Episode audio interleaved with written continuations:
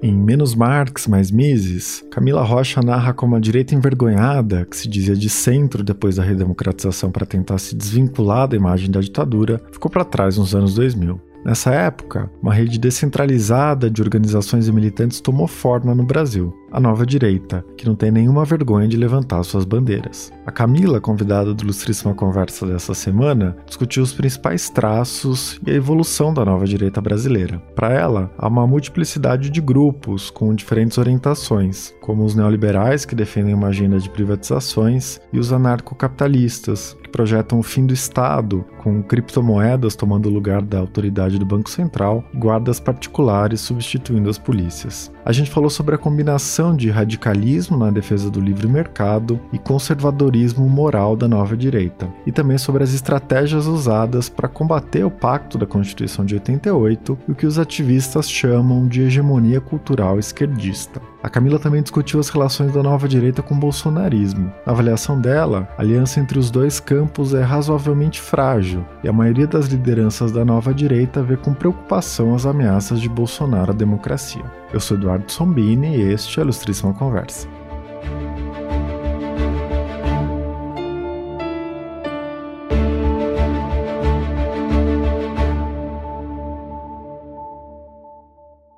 Camila, obrigado por participar do podcast. É, você começa o livro contando o seu trabalho de campo no Instituto Liberal no Rio e você fala desse estranhamento inicial, né? Uma pesquisadora identificada com a esquerda universitária, é infiltrada entre aspas nesse universo da nova direita. É, como é que foi essa experiência? Quem eram as pessoas com quem você conversava e como você foi recebida? Bom, Eduardo, é um prazer mim poder conversar com vocês. Eu, na verdade, eu comecei, eu pensei num projeto de pesquisa em 2013, né? Eu pensei em estudar direito organizado na sociedade civil, e na época eu imaginei que eu fosse fazer só uma pesquisa documental, né? Não imaginei que eu fosse entrevistar ninguém, né? Para mim isso nem era uma, uma, hipótese, uma coisa plausível. Só que o que aconteceu foi que, bom, eu cheguei, eu sou de São Paulo, né? Eu fui até o Rio de Janeiro para fazer essa pesquisa documental no Instituto Liberal do Rio de Janeiro, que é a organização mais antiga, né? Né, que foi fundada no Brasil para difusão de um ideário ligado né, à promoção do livre mercado.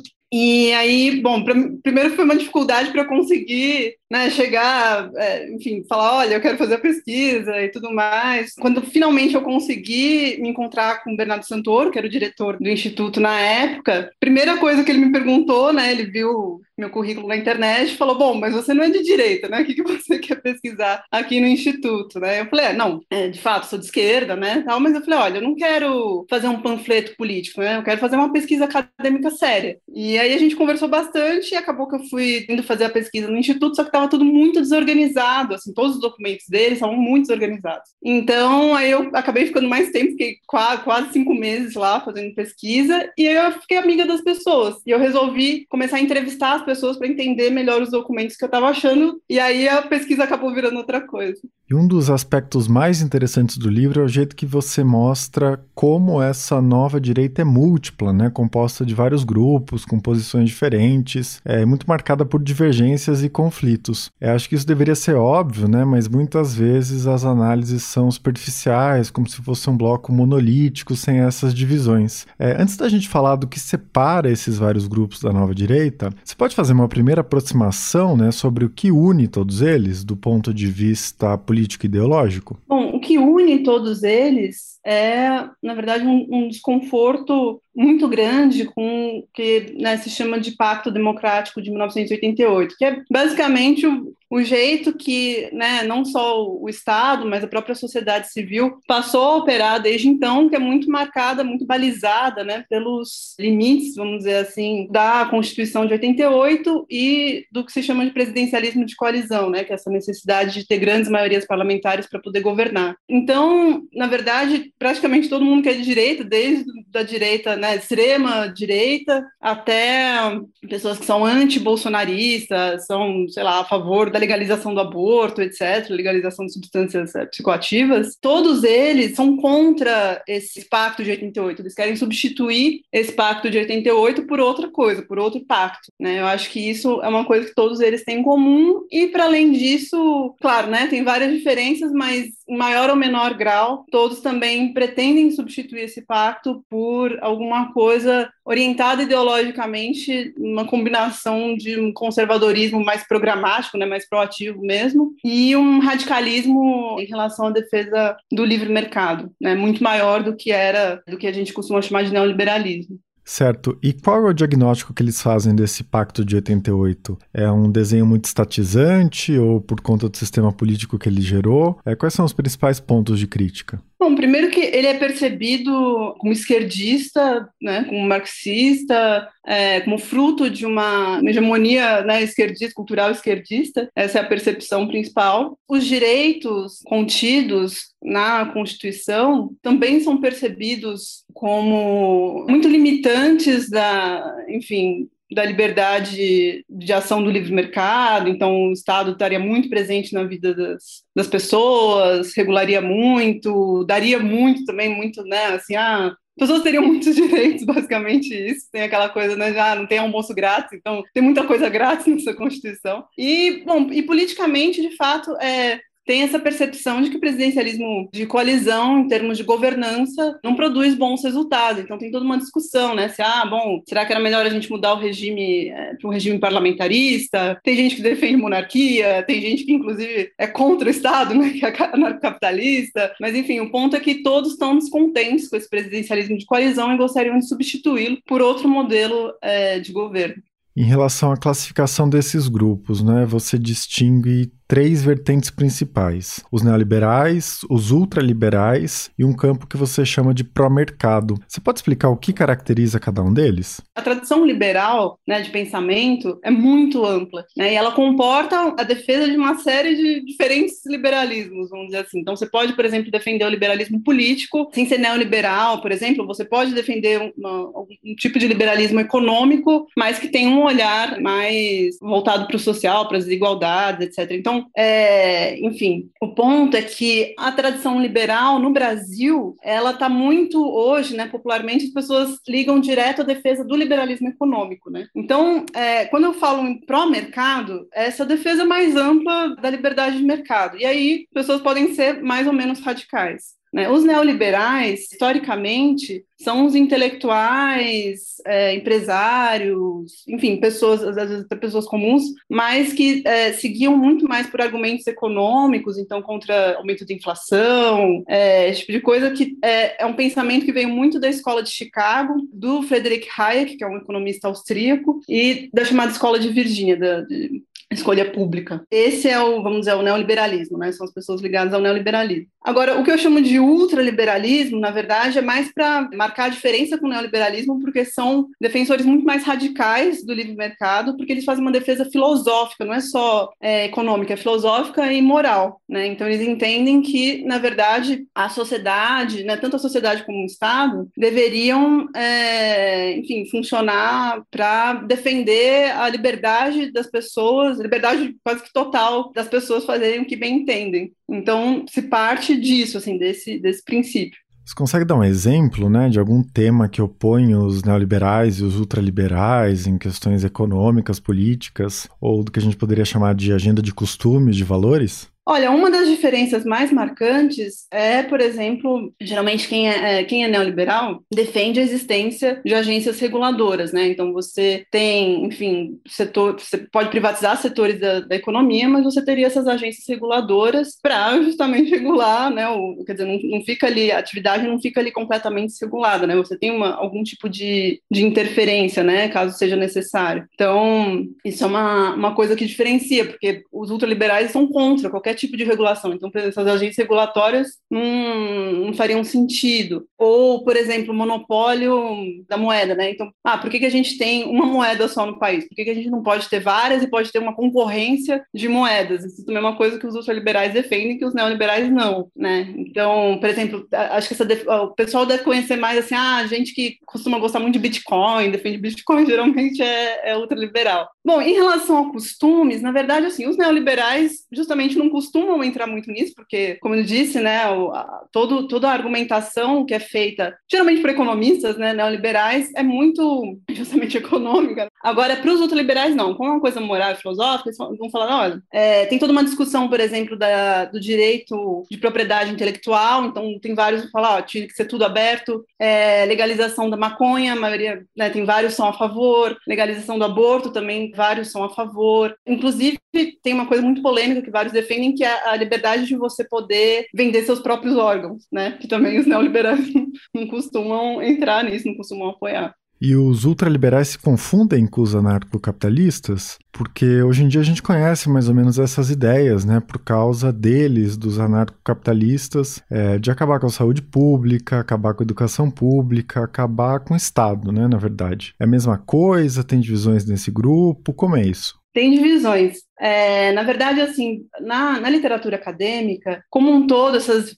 essas diferentes vertentes ultraliberais são chamadas de libertarianas, vem de libertarian, né, do inglês. Aqui no Brasil, as pessoas do próprio movimento se dizem libertárias, né, porque essa coisa de libertariano acabou não, não pegando entre eles, só que libertário você confunde também com anarquista de esquerda, então fica uma coisa meio confusa, mas o ponto, eles têm acho que as principais são os anarcocapitalistas, que é isso, é contra, completamente contra o Estado, né? Os minarquistas, que eles falam, não, a gente tem que ter o Estado pelo menos para a justiça e para uma espécie de segurança pública, alguma coisa militar nesse sentido, né, para proteção das pessoas, para contratos, para gerir contratos, gerenciar contratos. E tem também os objetivistas, que são defensores do legado de uma romancista chamada Ayn Rand, que publicou, né, tem, vendeu milhões de livros, enfim, nos, nos, Estados Unidos, mas também em outros países, e fundou essa, essa nova corrente, essa vertente que chama objetivismo. É, mas basicamente, assim, são diferentes diferenças quase que de, de grau, né? Então, os anarcocapitalistas seriam os mais radicais, com certeza. Eu acho que até por isso que eles acabam ficando mais conhecidos.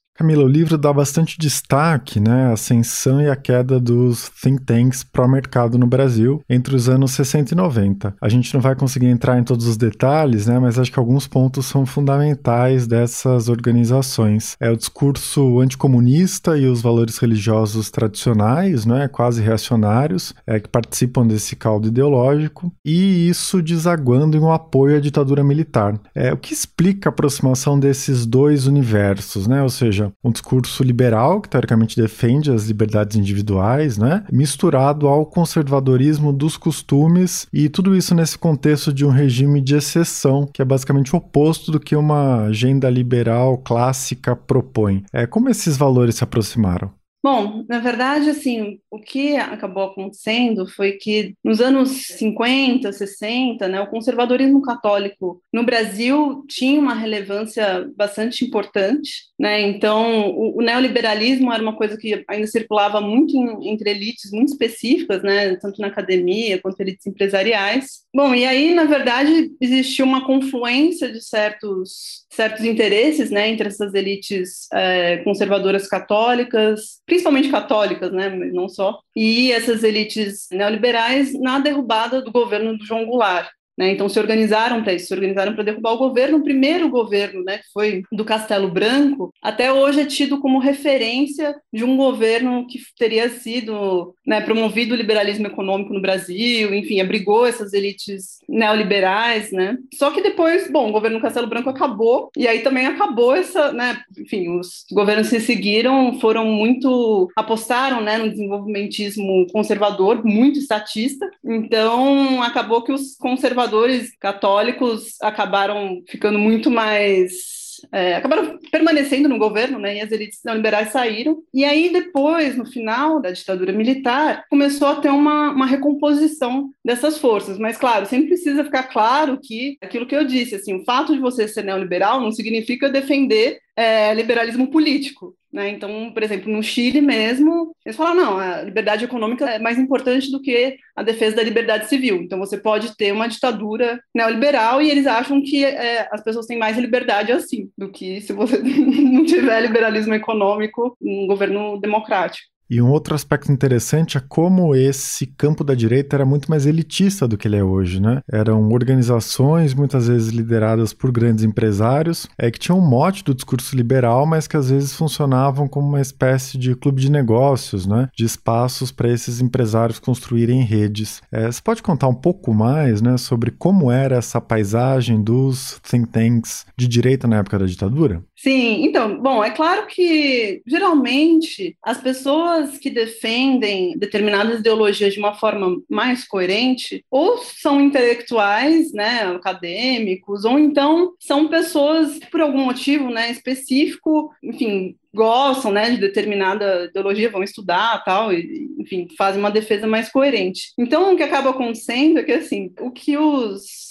as lideranças né, que circulavam nesses think tanks me contavam nas entrevistas é que, na verdade, era muito difícil convencer o empresariado brasileiro a adotar um discurso em favor da liberdade de mercado, porque, basicamente, você vai ter que falar, ah, eu sou muito a favor da livre concorrência, mesmo que me prejudique, né, ou eu vou perder é, o apoio do Estado, né, que a gente sabe que para a economia brasileira, né, para muitos, muitos empresários, é de suma importância. Né? Então, tem até um episódio engraçado no livro nesse sentido, que um dos principais defensores do neoliberalismo no Brasil foi o Henry Maxud, né, que era dono do hotel tal, do mesmo nome. E só que justamente na época do, do governo Castelo Branco, é, ele tinha uma empresa que fazia coisa, fazia obras para o governo e tal, e queriam colocar a concorrência norte-americana aqui no Brasil, e aí ele não quis.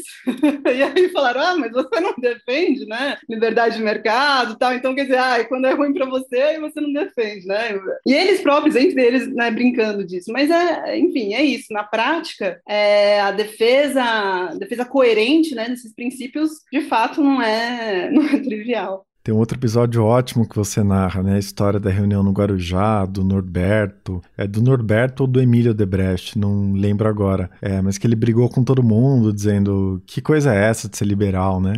Como é que foi isso? Pois é, é, esse foi também um episódio curioso nesse sentido, porque, enfim, dois, dois meus entrevistados se remeteram a esse mesmo episódio, então, quer dizer, foi realmente uma, um acontecimento na época, né? Foi logo na, na, época da Constituinte, isso aconteceu. Foi uma reunião grande entre empresários, teve no Guarujá, bastante importante, e o que falam é que aconteceu um bate-boca mesmo lá entre quem defendia, né, essa, enfim, maior liberalismo econômico e tal, e, e outros empresários ali que estavam falando, não, vocês estão doidos, né? E um deles era o Debrecht, agora também não lembro se era o Emílio Norberto, mas é, falando, não, o Brasil não funciona assim, né? Como querendo dizer, vocês né, estão completamente fora da realidade. O país aqui funciona de outro jeito, o Estado tem que estar presente. Bom, e a gente sabe que tem uma, uma, nota cômica até, né, pensando em tudo que aconteceu depois, né, que a gente veio a saber. Mas foi, de fato, foi um episódio bem, bem marcante, assim, para as lideranças desse campo. E nos anos 90 tem um outro fio que você começa a puxar, não é? Antes dessa nova direita ter a cara que tem hoje, você lembra como o Olavo de Carvalho entrou em cena e se tornou um personagem fundamental dessa história história, né? É o que você descobriu dele nesse período, né? Que é anterior ao sucesso que ele veio fazer depois e o papel que ele teve nesses anos. Pois é, eu, quando eu estava fazendo a pesquisa, na verdade, eu, nem estava tão preocupada assim com, enfim, a atuação do Olavo de Carvalho, mas foi uma coisa que veio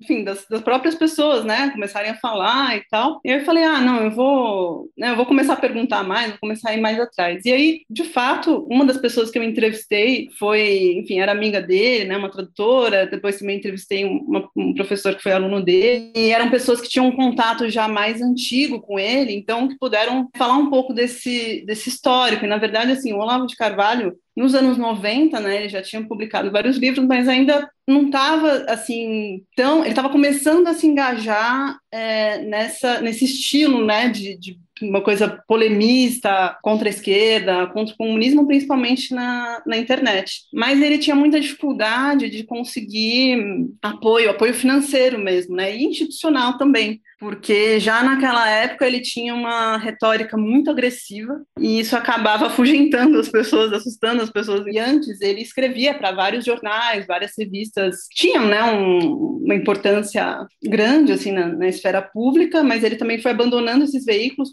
a passar a se concentrar mais na internet mesmo. E aí é isso, quer dizer, ele tinha, ele começou a se autofinanciar, né? Então ele fazia começou com um curso né, de filosofia online que ele fazia, fazia também cursos, enfim, presenciais, e ele tirava o financiamento dele disso, e aí ele, ele começou a constituir uma espécie de discipulato, né, de pessoas que, que participavam, tal, desses cursos, e aí e se autofinanciar, e aí ele foi ficando cada vez, é, começou a investir cada vez mais nessa coisa de polemizar com a esquerda, e falar disso, e de comunismo, e etc. Então isso foi lá já no começo dos anos 2000 que isso começou. E ele é um dos pioneiros no Brasil disso que você chamou de política do choque, né? Essa estratégia de brigar e arrumar confusão na internet, porque isso gera o que hoje a gente chama, né, para as redes sociais de engajamento, né? Ele despertava a atenção da imprensa e conseguia visibilidade nessas redes sociais que estavam engatinhando naquele momento. É como você interpreta isso? De onde ele tirou esse tipo de estratégia e qual a importância ele teve em tornar isso em meio que a língua comum do debate político?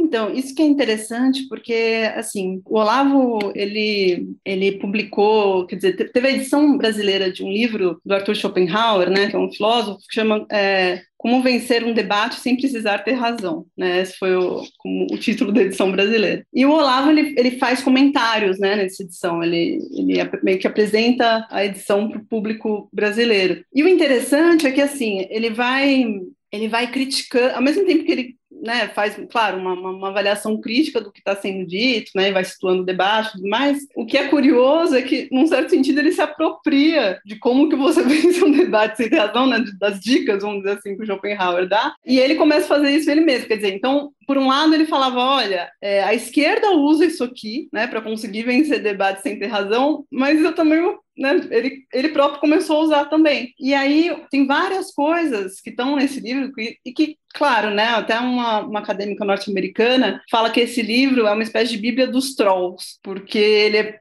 foi acabou sendo usado por enfim, várias pessoas em diferentes países para justamente promover essa, essa política do choque, que é basicamente você é, chamar a, atenção né, das pessoas justamente por meio do choque. Então, você fala um palavrão, você xinga alguém, né, você fala alguma coisa muito fora do, do que é esperado, e aí aquilo né, provoca uma, tem uma reação de choque, todo mundo fica prestando atenção naquilo, né, como se fosse um acidente de carro, assim, todo mundo para, fica olhando, e aí você consegue é, né, o seu objetivo, que é justamente fazer com que as pessoas parem né, o que estão fazendo para ver o que você está falando, né? Então, acho que o Olavo tira não só não só desse livro, né, de outras referências também que ele tem e que são compartilhadas também por outros outros autores, mas acho que para o público brasileiro esse livro é, é o fundamental assim para entender o, né, como que o Olavo se comunica. Uma questão fundamental nessa trajetória é o Orkut no começo dos anos 2000, né? E como o Orkut muda tudo, porque antes se dependia muito mais das publicações, da questão institucional, e o Orkut meio que revolucionou isso, né? Porque as pessoas conseguiam se organizar em redes mais descentralizadas. É, na sua pesquisa, o que você viu que estava acontecendo no Orkut naquela época? Quais as principais coisas que você conseguiu reconstituir? É muito interessante isso do Orkut, porque a possibilidade né, de, de interagir nessas redes sociais é, é, um, enfim, uma democratização da esfera pública mesmo, né? Porque é isso. Então, ah, o Olavo parou de escrever nas revistas é, tradicionais que ele escrevia, e aí ele pôde, né? Tinha um blog, ou tinha comunidades no Orkut e, e podia colocar tudo lá. É, o Orkut foi fundado em 2004 pelo Google, e aí ficou muito popular no Brasil, mas logo depois as pessoas migraram para o Facebook, mais ou menos em ali 2009, 2010 já começou uma migração, 2012 acho que praticamente boa parte do internauta já estava já estava no Facebook. E aí foi bom porque eu consegui de fato reconstituir vários vários debates que ocorriam e o que é importante dizer para quem não conhece o É que a grande diferença do Orkut para as redes sociais que a gente conhece hoje é que no Orkut você podia é, usar pseudônimos Então, isso dava uma liberdade muito grande para as pessoas, né? Porque é isso, você estava lá usando um pseudônimo, ninguém sabia quem você era, então você podia falar as coisas mais absurdas, né? Que é muito parecido com a lógica do 4chan, né? Daquele fórum é, norte-americano que também as pessoas usam pseudônimos. Então, o debate acaba, pode acabar virando, né? Outra coisa, às vezes muito violento.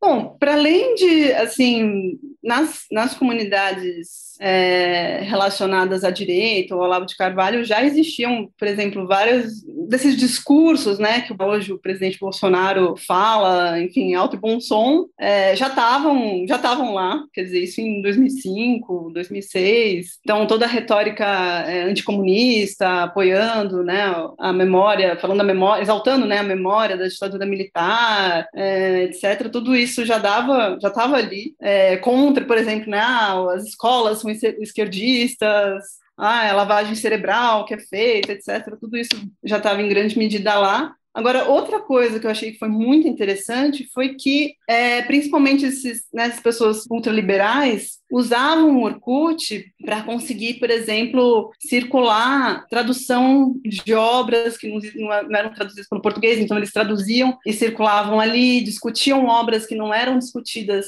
nas universidades, formavam grupos de estudo, é, passavam a organizar, por exemplo, tentaram organizar um partido ultraliberal no Brasil, foi o Liber, que não deu certo, mas que acabou reunindo e, para além disso, era uma, uma, possibilidade era que você podia se conectar de forma muito barata e muito rápida com pessoas no Brasil inteiro e até fora do país. Né? Então, isso acelerou uma série de dinâmicas sociais, né? pensando na fundação de novas organizações, novos movimentos, novas iniciativas. E dando um passo adiante, né, nos governos do PT, principalmente a partir de 2010, 2011, você aponta isso, né? Algumas novas bandeiras passaram a aglutinar essas pessoas que já estavam se organizando no Orkut, em outros movimentos, né? Que é a denúncia da corrupção, que estava muito em evidência por causa do mensalão, e a reação aos direitos que estavam sendo afirmados ou discutidos naquele momento, né? Os direitos das mulheres, LGBT, o avanço das cotas raciais, é, e também a chamada ideologia de gênero que começou a aparecer nesses anos. É, quais atores entraram em cena? Como você caracteriza esses anos do governo Dilma? Então, é muito interessante porque nesse intervalo, né, que corresponde ao, ao primeiro governo da Dilma Rousseff, entre 2011 e 2014, foi um período muito chave para a atuação né, disso que eu chamo de nova direita e também para o surgimento e para a posterior consolidação do, do bolsonarismo. Né? Então,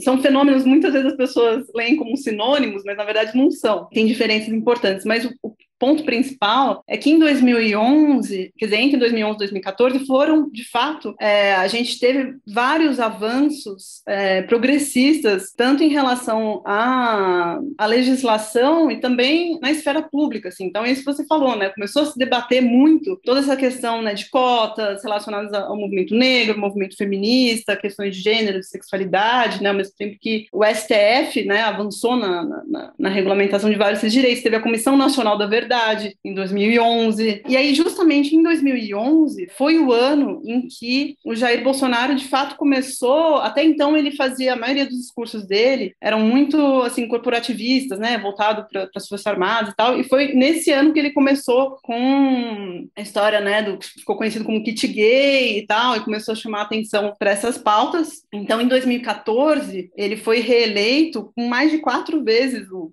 número de votos que ele costumava ter elegeu o Eduardo Bolsonaro né, como deputado pela primeira vez. Então, assim, na verdade, foi uma espécie de resultado de uma reação conservadora a todos esses avanços que existiram, né, tanto promovidos tanto pelo Estado como na, na, na própria sociedade civil, né, uma maior discussão né, desses, desses temas todos. E aí o que acabou acontecendo foi que, bom, essa nova direita ela já estava, né, como eu explico, ela já estava mais ou menos organizada, e aí o Bolsonaro acaba aparecendo como uma liderança possível, interessante para esse campo, e que, e que acabou também se aproximando mais de um conservadorismo por conta dessa reação conservadora. Falando, bom, eu lembro que um dos meus entrevistados falava assim: olha, é, para a gente, o conservadorismo é um meio para atingir a maior liberdade de mercado. E uma coisa que chama atenção é que você estava sempre situando a nova direita de um lado e o bolsonarismo do outro, né? E as aproximações e os vínculos que aconteceram aconteceram, mas nunca tratando esses dois campos como sinônimos. Né? É, que tipo de autonomia tem a nova direita em relação ao bolsonarismo bolsonarismo é, de que forma os dois se mesclam nesses anos? Na verdade, o que acabou acontecendo foi que, uma vez que o bolsonarismo é, surge, se consolida mais ou menos ali em 2014, 2015, né, ele passa a ser. Porque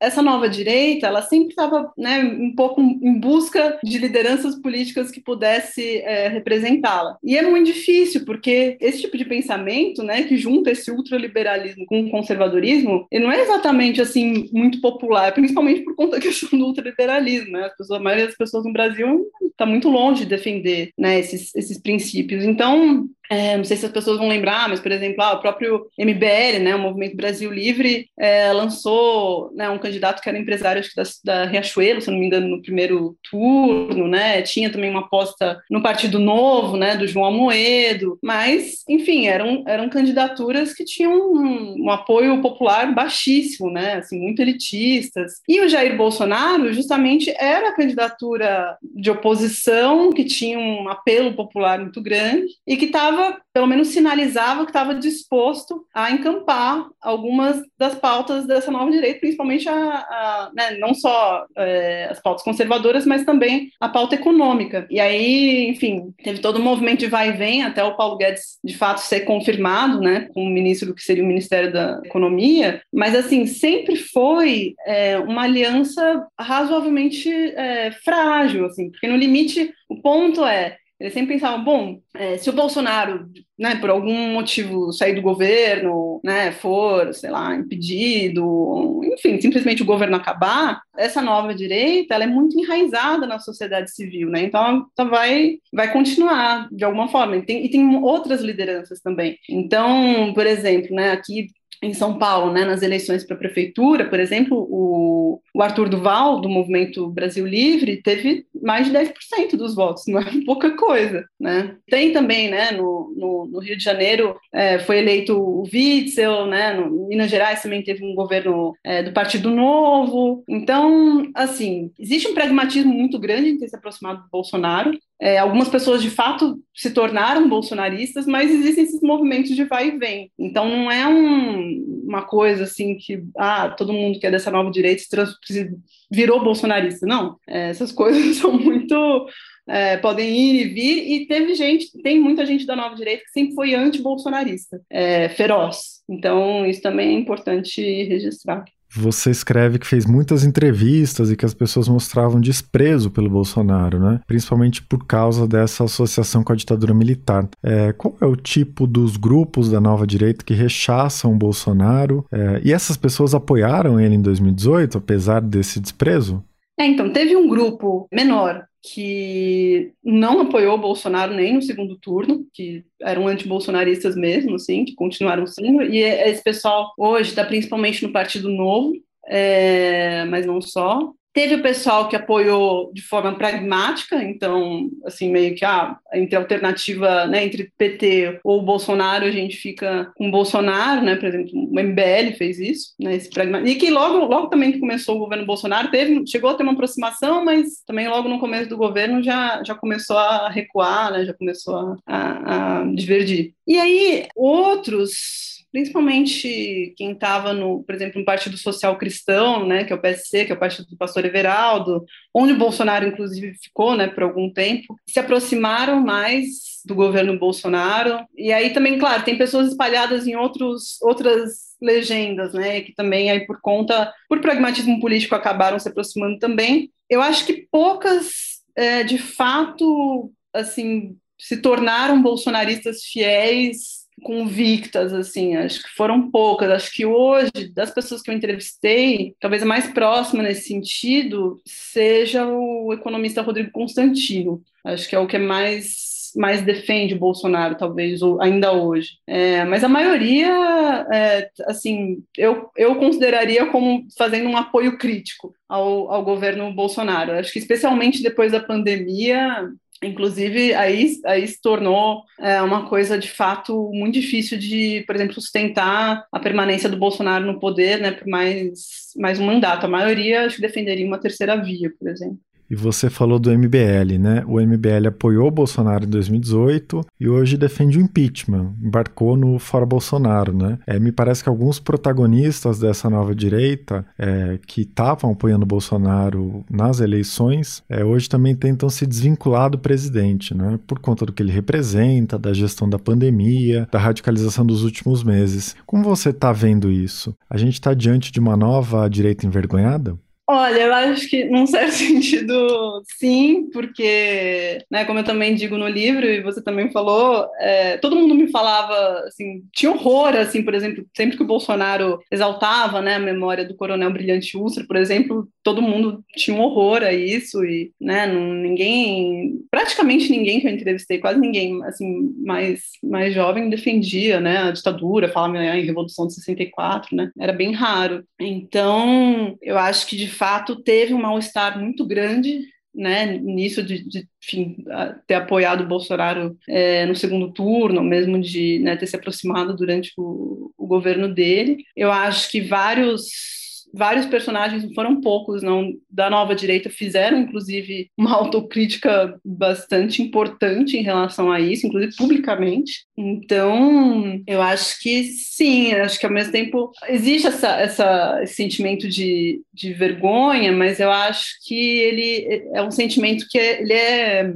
ele é explicitado, assim, as pessoas falam disso, não é uma coisa que é, as pessoas só falam em off, sabe? Não, as pessoas falam publicamente, né? Então, eu, eu acho que até bom e até as próprias decisões, como você disse, né, esse do, do, do de quem compõe o Movimento Brasil Livre está apoiando o impeachment do Bolsonaro já é uma sinalização muito importante nesse sentido, justamente, né? Quer dizer, é, e, eu, e eu acho que é uma tendência bem grande mesmo de cada vez mais gente ir desembarcando do governo e se descolando do governo é, com o tempo.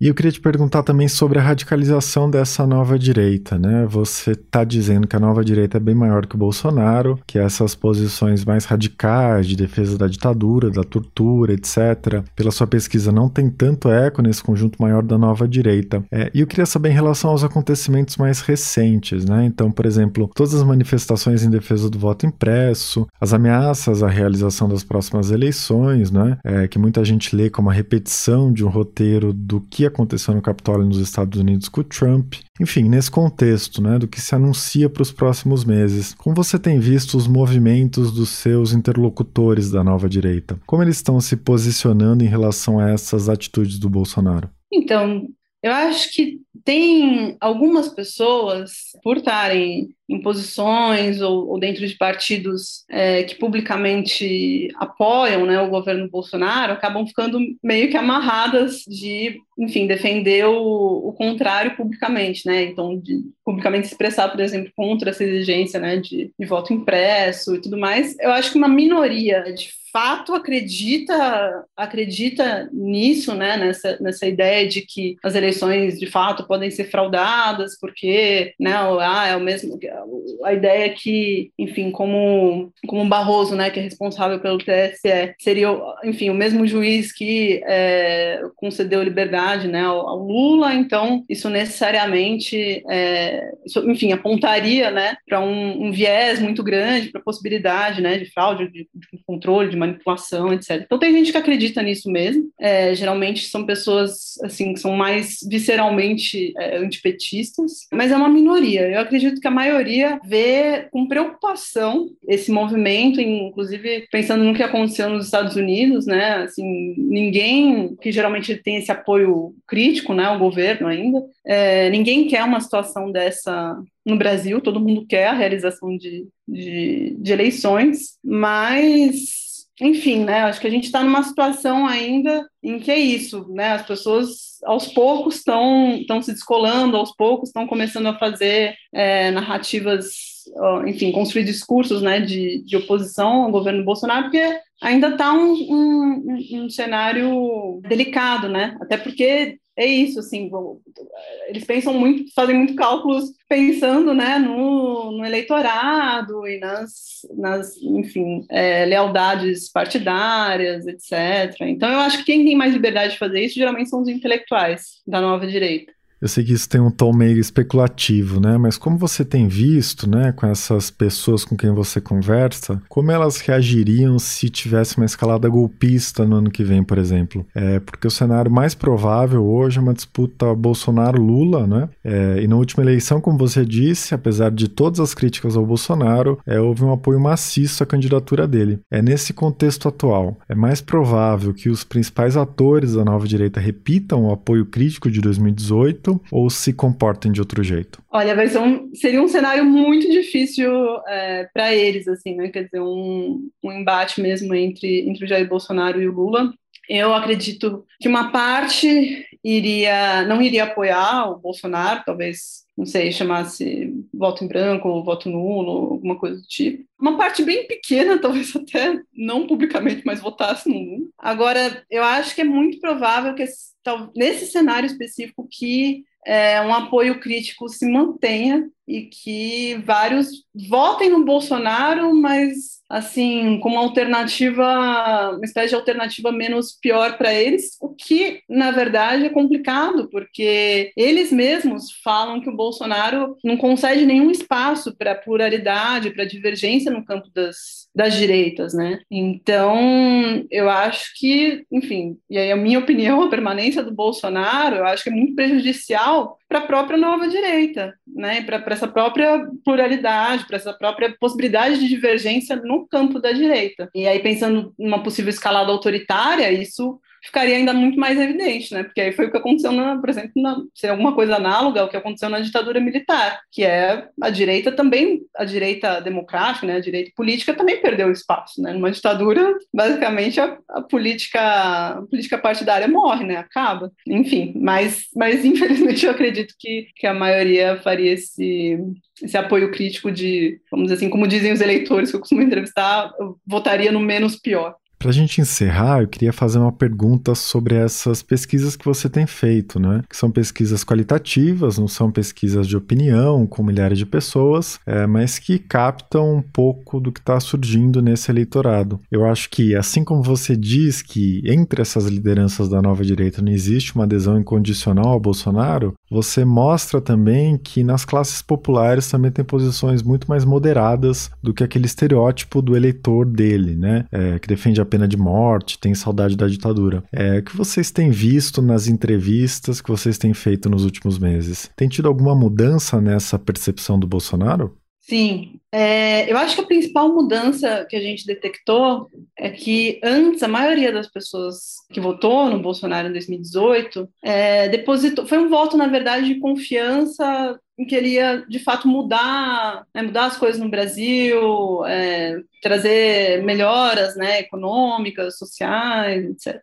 E aí o que acabou acontecendo é que hoje, né, passada a pandemia e enfim mais de dois anos do governo dele, pessoas, a maioria das pessoas é, diz que tem, tem algum nível de decepção, então falam que não é, né, não foi o que elas esperavam. Alguns fazem essa ressalva de que bom, teve a pandemia, então também tem que levar isso em consideração e tudo mais. Mas ainda assim, a maioria das pessoas que a gente entrevista, isso tanto é, pessoas que falam que vão votar no Bolsonaro em 2022, quanto pessoas que dizem que votaram nele em 2018, mas que estão em dúvida, né, em quem votar, a grande maioria fala que, bom, votaria no Bolsonaro, vai votar no Bolsonaro, poderia votar no Bolsonaro, mas como candidato menos pior. Quer dizer, não mais como alguém que você de fato está depositando né, uma esperança muito grande que vai mudar as coisas e tudo mais. É, a percepção de que ele, ele seria alguém muito autoritário também é bastante recorrente, então, de alguém que, enfim, não mede as palavras, né, que fala a primeira coisa que vem na cabeça e que isso não é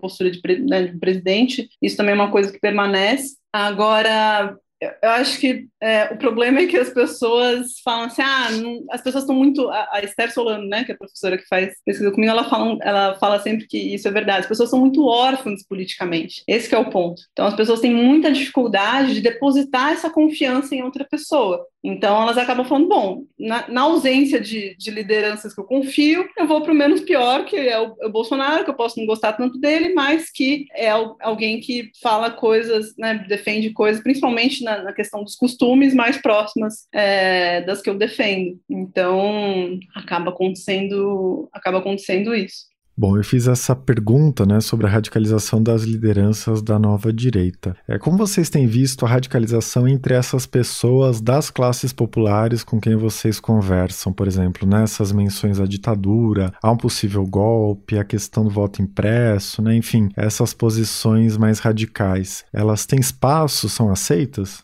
Então, na base, vamos dizer, no núcleo duro bolsonarista, né? E aí, por núcleo duro, o que eu estou querendo dizer? Entre as pessoas que de fato se informam, né, num, circuito bolsonarista, né? Então, as pessoas sempre falam: ah, eu gosto de seguir o presidente no Instagram, eu gosto muito do Caio Coppola, né, que é um comentarista da, da CNN, eu ouço Jovem Pan, Pingo nos Is, Morning Show, tal, quer dizer, são, são alguns comunicadores, né, relacionados a esse, a esse campo bolsonarista. É, não que as pessoas só ouçam isso, mas elas gostam de ouvir.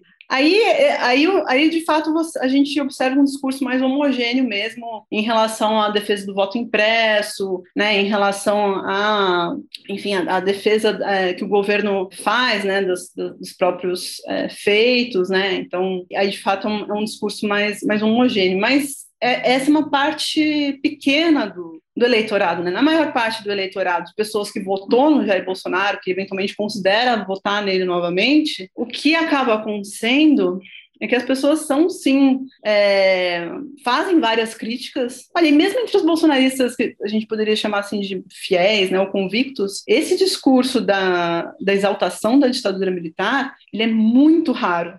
É muito raro mesmo, assim, as pessoas falarem, ah, geralmente são homens mais velhos, assim, acima de 40, 50 anos, que falam, ah, revolução, tal, naquela época tinha mais ordem, etc. Mas não, a maioria das pessoas fala que a democracia é muito importante, entende, inclusive, a democracia, fala, ah, não defendem a extinção de partidos, nem do PT, falam que é importante a esquerda, né, tá, participar, o PT participar, e quando, por exemplo, a gente fala, ah, quando às vezes você pergunta, ah, mas, né, quando o Bolsonaro fala do brilhante úlcera, tal, as pessoas também se retraem, assim, e não não, concordam assim, com esse tipo de, postura. Elas mesmas às vezes falam que, que o Bolsonaro é muito autoritário, às vezes até mesmo pessoas mais convictas, e que isso é uma coisa ruim. Então, na verdade, acho que a, o que acontece é que as pessoas têm muito uma necessidade de. O que elas relatam para a gente é que essa existe essa necessidade de ordem, tanto em relação à criminalidade urbana, como em relação à questão dos costumes, né? Então, essa coisa de, não, é, tudo bem, a pessoa quer ser homossexual, mas ela tem que ser, é, enfim, contida, né? Ela tem que ser, não pode ser, assim, muito, é, dá, dá, dá, muito na vista, né? Tem que, tudo bem, quer ser homossexual, fica dentro da sua casa, aquela coisa. Então, que é uma tentativa de ordenar no limite. Então, por exemplo, isso, ah, não, porque a esquerda quer que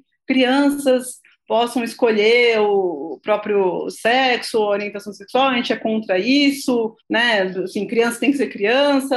As pessoas até falam, não, tudo bem, quando tiver 18 anos, aí vai escolher se, né, se vai ser homossexual ou não, se vai querer mudar de sexo ou não, mas até então não tem que ter nenhuma interferência nesse sentido. Então, e, aí, e, e o problema é que é, as pessoas elas falam, bom, e a única, quem defende isso que eu defendo, né, essa, essa, essa ordem, é o, é o Bolsonaro, né? Por mais que eu não goste dele, por mais que eu acho que tem vários defeitos, mas é o único que defende isso, é o único que vai defender as crianças, é o único que vai defender né, uma, uma atuação mais enfática, enfim, não sei, contra, contra a criminalidade, contra o tráfico, etc. Então acabam apoiando é, muito por conta disso. Bom, e tem a questão da corrupção também, né? Que agora com a CPI da, da Covid também ficou um pouco balançada, mas que também é uma coisa muito importante, principalmente para os bolsonaristas mais convictos. Ah, o combate à corrupção é, é a questão central. Assim. Inclusive, as pessoas, quem defende, por exemplo, que o Congresso, por exemplo, possa ser dissolvido ou que o, possa ter impeachment no, no STF, justifica sempre com a questão da corrupção. Ah, não, se tiver um juiz corrupto,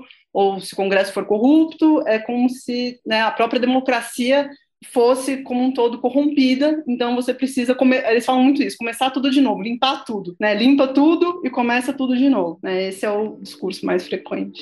Camila, suas pesquisas são interessantíssimas. Eu queria te dar os parabéns pelo livro e agradecer muito a sua participação. Obrigada, Eduardo. Este foi Ilustríssima Conversa. Eu sou Eduardo Sombini e a edição de som é da Natália Silva. A gente se vê daqui a duas semanas. Até lá!